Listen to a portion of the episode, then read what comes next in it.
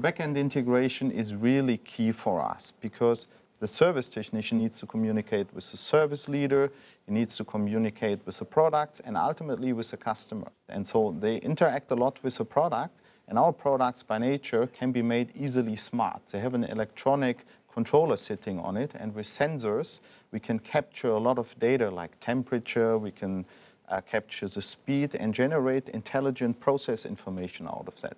So these data is transmitted into our uh, connectivity platform, and with big data analytics, uh, we are generating uh, the right information for the people in the field.